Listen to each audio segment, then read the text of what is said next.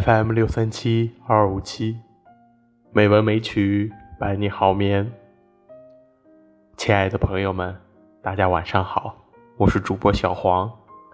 今天是二零一九年七月二十三日，欢迎您如期来到《美文美曲》第一千七百二十三期节目。今天要继续跟大家分享艾提拉的故事。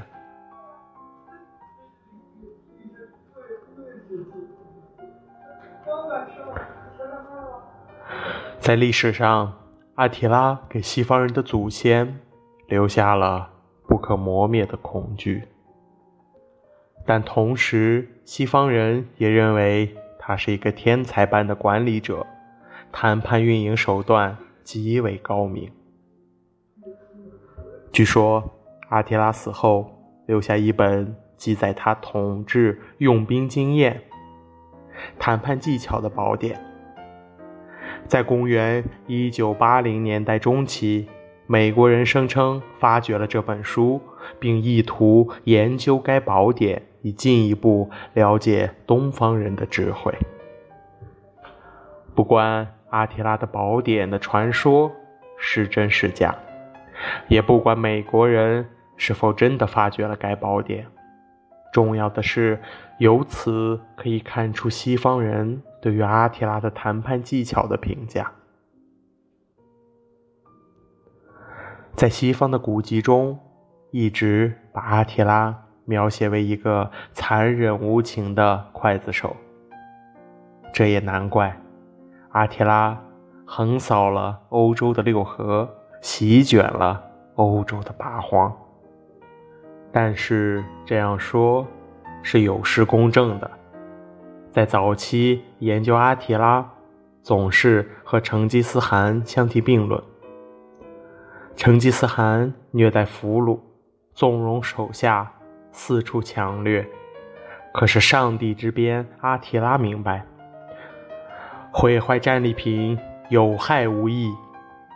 他行军打仗并不残暴。他认为，与其把俘虏杀死，不如让他们做些有益的事。他甚至还会抚养西欧战士的子女为部下，并且给予后代。他会这么做，这和他在童年时期曾作为匈奴和罗马交换的人质有关。在阿提拉十二岁。就被送往了罗马宫廷。当时罗马人希望可以通过罗马优秀的文化，来感染同化这位匈奴的小王子，进而影响整个匈奴，借此进一步增加罗马对周边的影响力。阿提拉从罗马学到了罗马的礼仪和生活方式，当他。逗留在罗马时，曾经一度尝试逃跑，但是失败了。于是他开始把注意力集中在研究罗马内部的结构上，并专注研究罗马的内政及外交政策。有时，他甚至会透过暗中观察外交官们举行的外交会议，去研究这方面的资料。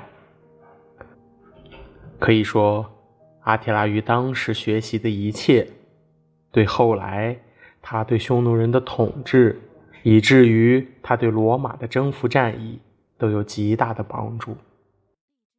可以说，罗马人是教会了徒弟，饿死了师傅。不知道，在阿提拉围困君士坦丁堡的时候。城内那些曾经教导过这位王的人，到底会怎么想？